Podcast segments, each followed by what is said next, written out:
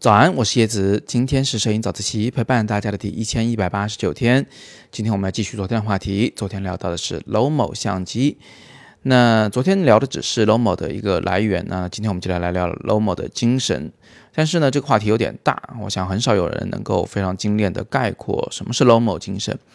但是呢，我可以从我的角度来给大家讲三个我对 Lomo 的感觉啊，它大致上呢有这么三个特征。第一个特征呢，就是 low mode 玩家非常乐于接受随机性，乐于接受画面的瑕疵。他们不怕画面的颜色变得失真，他们不怕相机的后盖盖不紧导致胶片上有这一块那一块的意外的曝光。他们甚至宣称这种瑕疵、这种意外就是他们要玩的东西。那第二个特征啊，是 low mode 玩家呢都非常的崇尚自由，他们不愿意被条条框框束缚，所以他们不遵循所谓的构图的原则。他们不在乎是否对上了焦，他们只是朝着自己想拍的东西摁下了快门。那 Lomo 玩家的第三个特征呢，就是他们都非常的单纯啊，非常的有童真。他们总是很调皮，然后他们有很多的好奇心，他们这也想拍，那也想拍，丝毫不顾及别人的眼光，就像个孩子一样在对待这个世界。那相机呢，只是他手头的一个玩具而已。你看，我们回顾一下刚才我总结的关于 Lomo 的三个特征：他接受瑕疵，接受意外，他自由，而且他非常的单纯。这几个词啊，无疑都是正面的词汇，所以不了解 Lomo 的人呢，就觉得这帮人在瞎搞瞎玩，还号称自己在玩摄影；能够理解 Lomo 的人呢，却觉得他们才是真的玩摄影的那帮人。至少呢，他们对得起“玩”这个字，他们真的是在玩，他们没有被束缚到。那如果我们用我们比较传统的、严肃的说法来分析一下的话，你会发现，哎，罗某还真的有它存在的道理。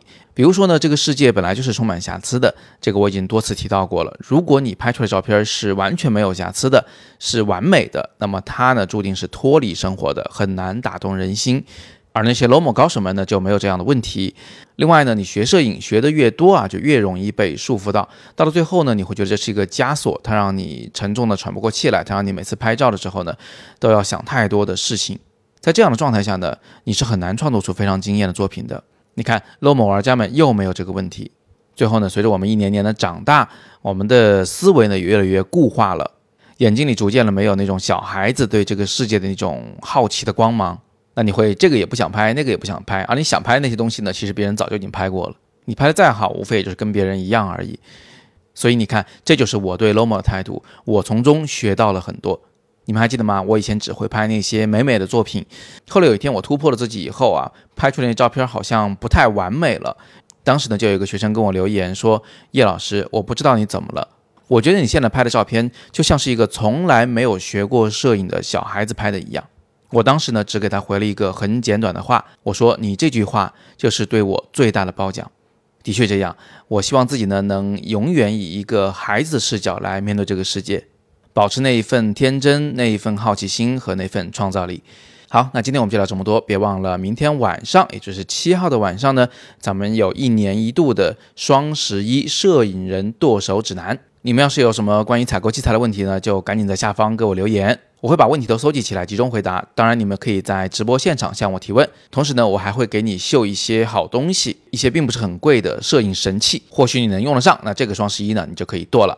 观看直播的方式很简单，点击今天或明天的微信公众号“摄影早自习”帖子底部的阅读原文，你就可以进入直播间。你也可以在网易云课堂的网站或者是 App 里面搜索“摄影直播大讲堂”，然后找到器材篇的第六课《双十一摄影人剁手指南二零一九》就可以了。